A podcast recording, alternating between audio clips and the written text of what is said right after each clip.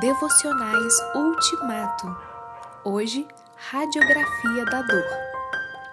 Qualquer pedido de socorro dirigido a Deus deve ser acompanhado de uma minuciosa exposição do perigo em que a pessoa está. O alívio pode começar na elaboração de uma lista, pois o sofredor é obrigado a trazer de dentro para fora tudo que o amofina. Quase todos os salmos são assim.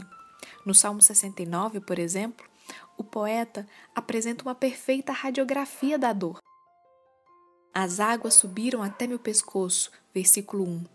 Nas profundezas lamacentas eu me afundo e as correntezas me arrastam, versículo 2. Cansei-me de pedir socorro, verso 3. Os que sem razão me odeiam são mais do que os fios de cabelo da minha cabeça, verso 4.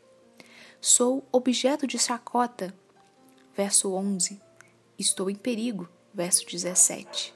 Estou em desespero e ninguém me socorre, ninguém me consola, verso 20.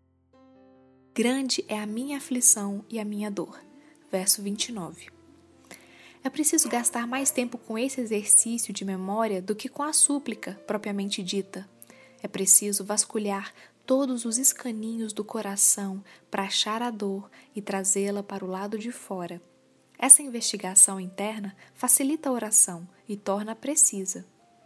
No caso do salmo citado, o poeta faz as seguintes súplicas: Salva-me, ó Deus, tira-me do atoleiro, não me deixes afundar, liberta-me dos que me odeiam e das águas profundas.